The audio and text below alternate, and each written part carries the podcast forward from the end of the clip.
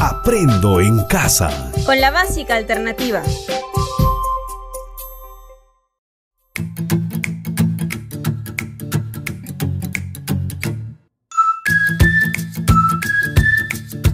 Hola, buenas tardes con todos y todas. Bienvenidos una vez más a este tu programa educativo Aprendo en casa con la básica alternativa.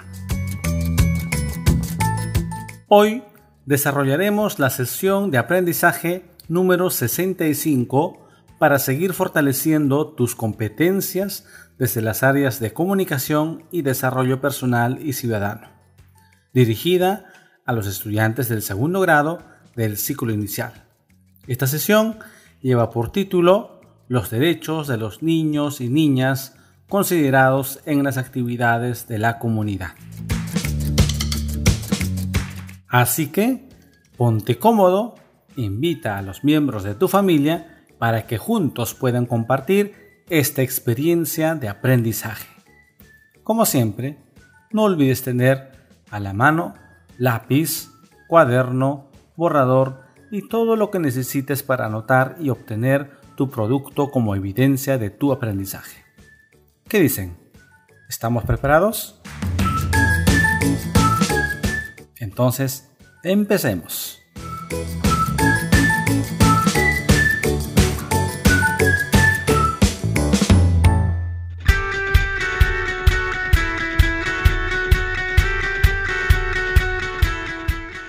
Esta vez continuamos con los derechos de los niños y las niñas. Conforme hemos reflexionado y conocido los derechos de los niños y niñas, y su importancia que tiene en la sociedad, es necesario saber qué derechos ejercen los niños y las niñas en las actividades de la comunidad. En la ciudad capital y otras ciudades grandes del Perú, es común ver a niños y adolescentes trabajar en las calles. Algunos limpian las lunas de los carros, otros venden productos e incluso hay niños que se dedican al hurto como consecuencia de las malas juntas. ¿Por qué crees que pasa esto? Los factores son muchos y principalmente tiene que ver con la familia. Los niños en la calle se dedican a diferentes actividades, desde la mendicidad, es decir, pedir limosna, hasta la venta modesta de caramelos, galletas, turrones, u otros productos. El fin primordial de este último grupo es contribuir con la canasta familiar. Sin embargo, también tenemos que mencionar que los niños y niñas de la calle trabajan en las calles arriesgando sus vidas y enfrentando peligros de todo tipo. El problema del trabajo infantil probablemente sea el único gran obstáculo para brindar educación a los niños. Esto ocurre porque desde pequeños se les inculca que deben trabajar para conseguir lo que necesitan y el estudio va perdiendo importancia. Es muy probable que algunos de nosotros habremos pasado por situaciones como esta. La mayoría de los problemas tiene su origen en la vulnerabilidad. ¿De quiénes? De las familias pobres. Pues a causa de muchas carencias económicas, los padres no priorizan la educación de sus hijos. Muchos consideran que primero es la sobrevivencia y para ello todos los miembros de la familia deben trabajar. Muchas veces los niños y niñas adolescentes no siempre trabajan por gusto o por apoyar a su familia. La mayoría son víctimas de explotación.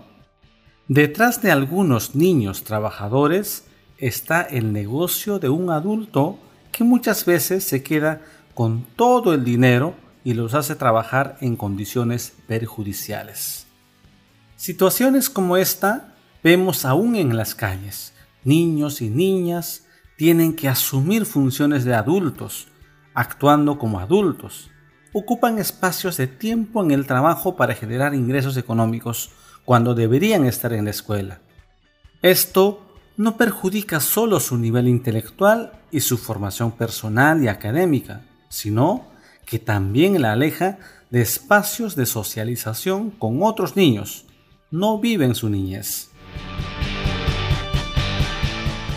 Todo lo que acabamos de comentar pareciera que no fuese cierto para algunas personas. Sin embargo, sigue siendo una realidad. Es por eso que como adultos tenemos que reflexionar sobre los derechos que todo niño y niña tiene y las obligaciones o deberes que nosotros los adultos tenemos como familia y sociedad. El problema de la vulneración de los derechos de los niños y niñas no solo es problema de las familias, las escuelas o los gobiernos. Se trata de un asunto que incluye a toda la sociedad. Entonces, si queremos erradicar este problema, ¿qué estamos haciendo como familia? ¿Recuerdas los derechos fundamentales de los niños y las niñas? En caso de tener niños y adolescentes en tu familia, ¿respetan los derechos de los niños y las niñas? ¿De qué manera crees que los niños y las niñas ejercen sus derechos en tu comunidad? Como adultos, y parte integrante de tu comunidad, ¿qué actividades pueden realizar los niños y las niñas para hacer uso de sus derechos? Si eres aún adolescente, ¿crees que tus derechos son respetados por los demás? Si no eres un adolescente, puedes preguntar qué piensa un adolescente al respecto.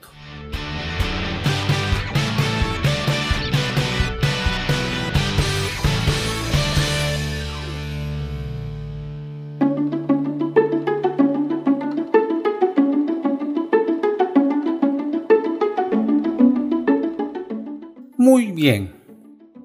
Todo niño y niña, además de necesitar alimentos como verduras, cereales, frutas y carnes, también necesita protección, cariño, jugar, reír, ir a la escuela, soñar con un futuro mejor, etc.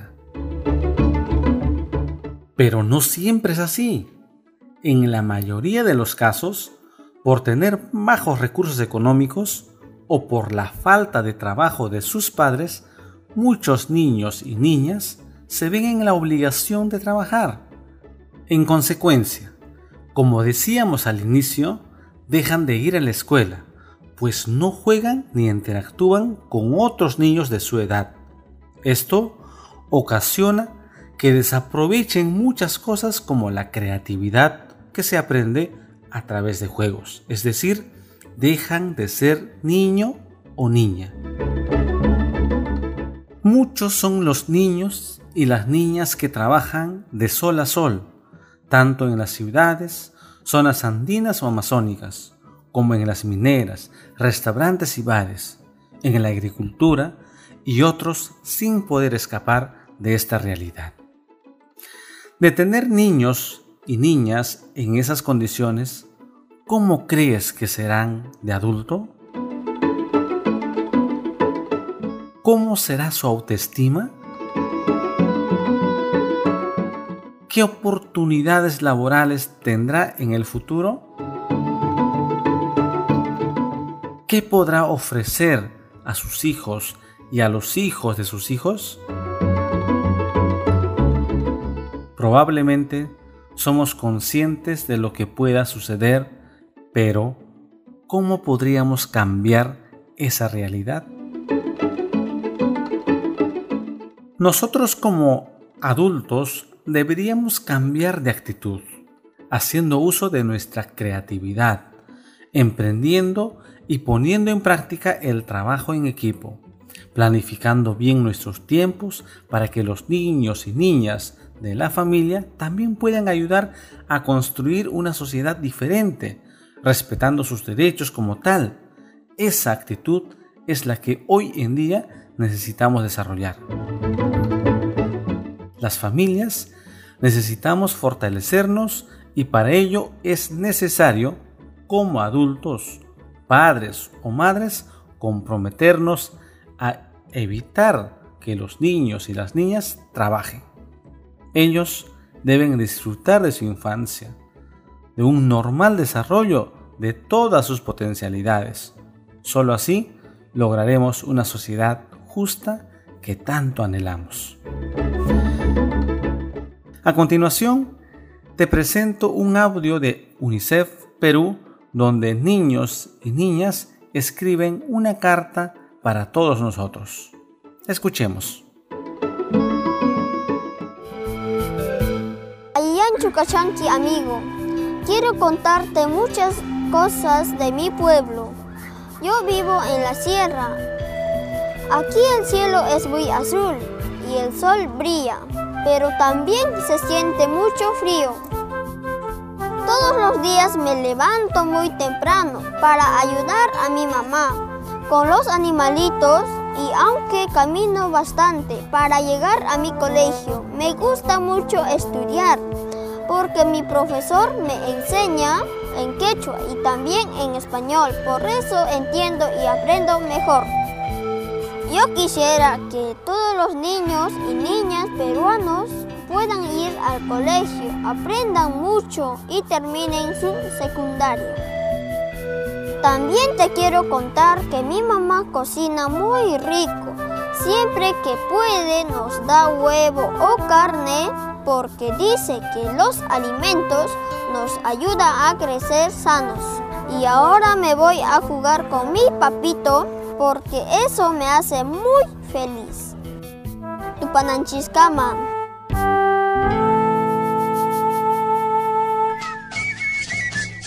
Hola amigo, te saludo desde mi comunidad en la selva del Perú.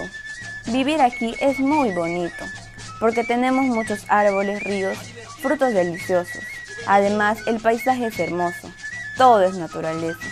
Pero a veces también es triste porque nos faltan muchas cosas. Hay muchos chicos y chicas como yo que no tienen agua para lavarse las manos, no tienen baños en sus casas y por eso tienen que ir al río. Lo bueno es que en mi comunidad eso ya está cambiando, porque hemos aprendido a juntar el agua de las lluvias y a organizarnos para construir unos baños ecológicos. Ojalá que pronto todas las comunidades de la selva hagan lo mismo. Te cuento que mis amigas y yo queremos terminar las secundarias y ser profesionales.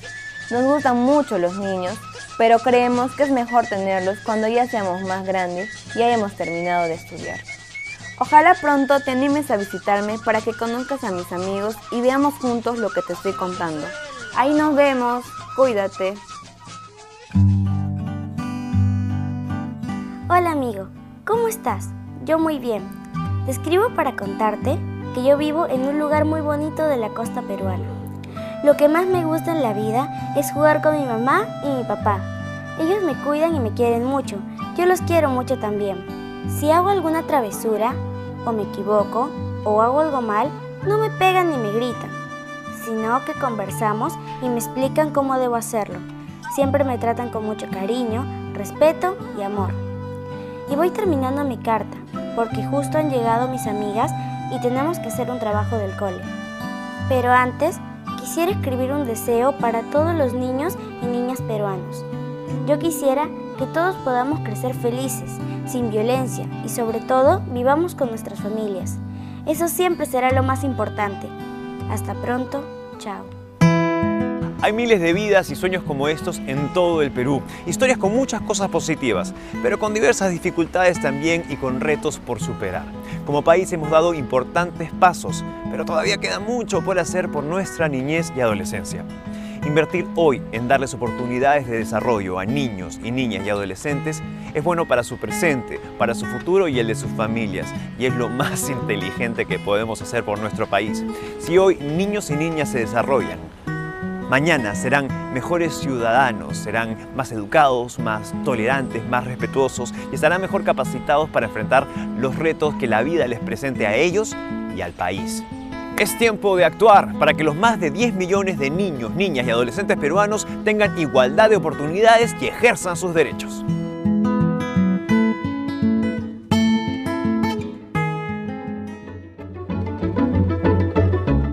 Te parecieron las cartas escritas por los niños y las niñas que escuchaste?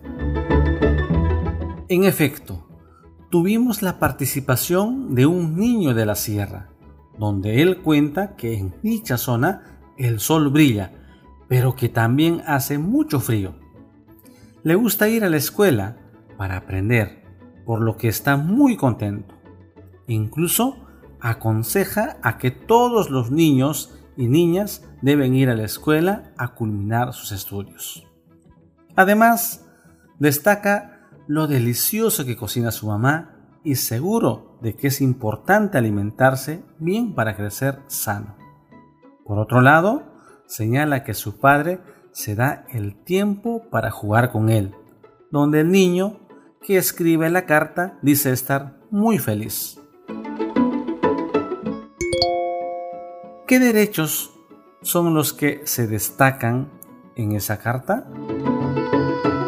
Muy bien, efectivamente, derecho a la educación, derecho a tener una familia, derecho a una lengua, derecho a la alimentación y derecho a la recreación.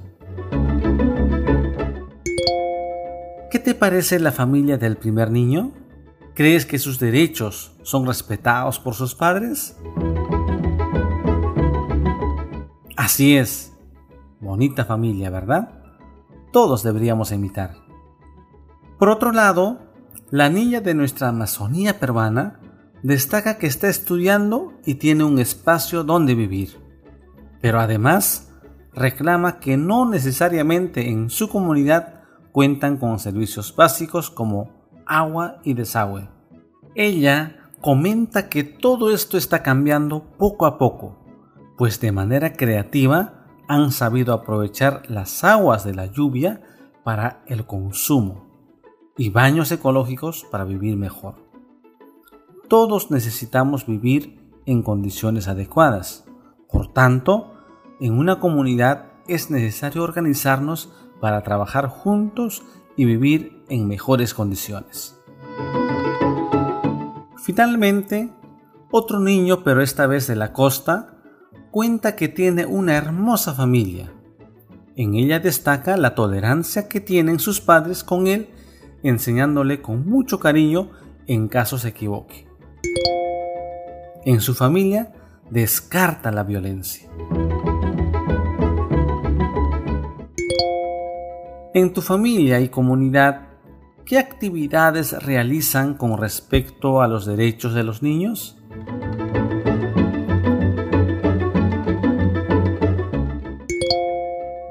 ¿Todos los niños y las niñas de tu comunidad estudian?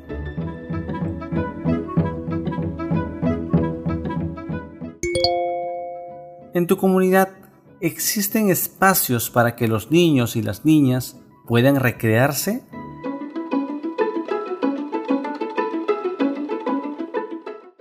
Tanto niños y adultos tenemos derechos que debemos ejercer con responsabilidad.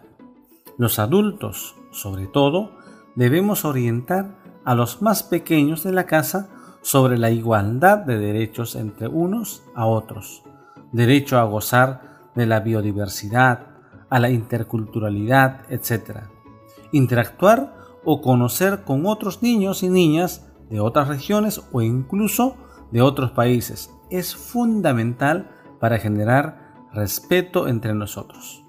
Para ello, existe una serie de herramientas para explorar. La tecnología está a nuestro alcance.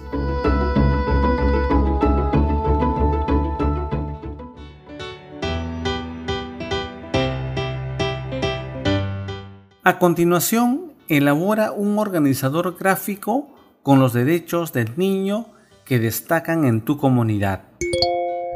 ¿Qué es un organizador gráfico?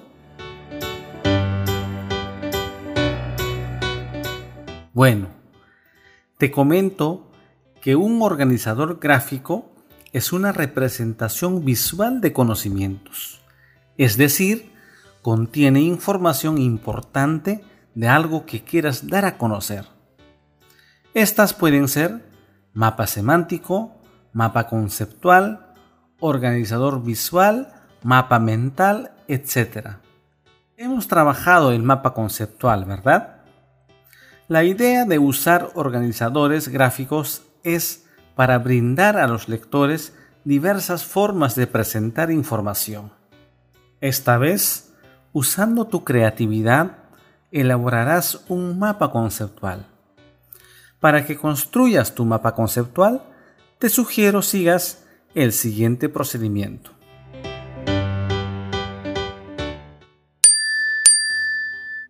1. Leer con atención los textos en los que se basará el organizador conceptual o visual. En este caso, será derechos de los niños y las niñas de mi comunidad. 2.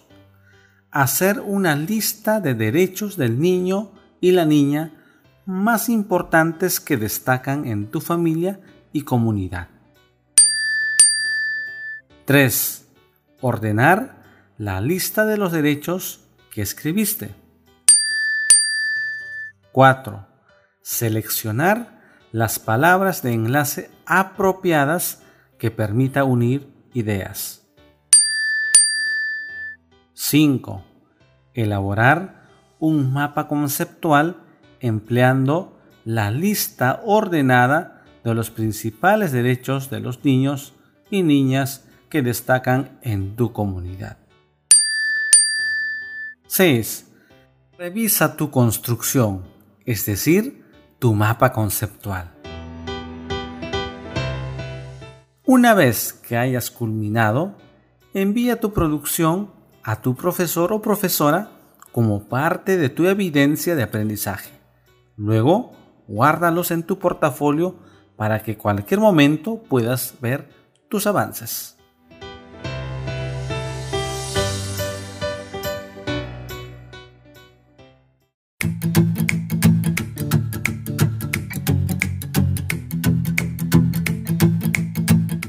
Bueno, estimadas y estimados estudiantes, lamentablemente la clase de hoy ha concluido. Espero haber contribuido con algo más de conocimiento y haber reflexionado sobre los derechos de los niños y las niñas. Recuerda que hoy hemos desarrollado la sesión de aprendizaje número 65, el mismo que estuvo dirigido para estudiantes del segundo grado del ciclo inicial, donde hemos logrado aprender sobre los derechos de los niños y niñas consideradas en las diferentes actividades de la comunidad. Con el mismo entusiasmo de siempre, te esperamos en la próxima sesión de Aprendo en casa con la básica alternativa. Hasta la próxima clase.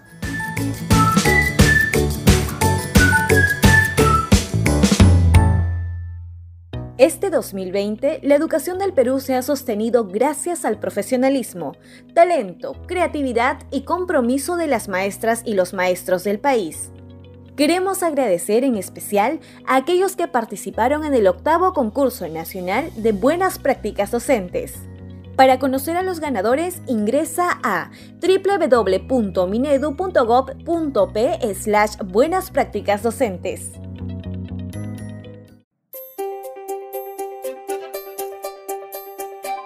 Aprendo en casa. Con la básica alternativa. Ministerio de Educación. Gobierno del Perú. El Perú primero.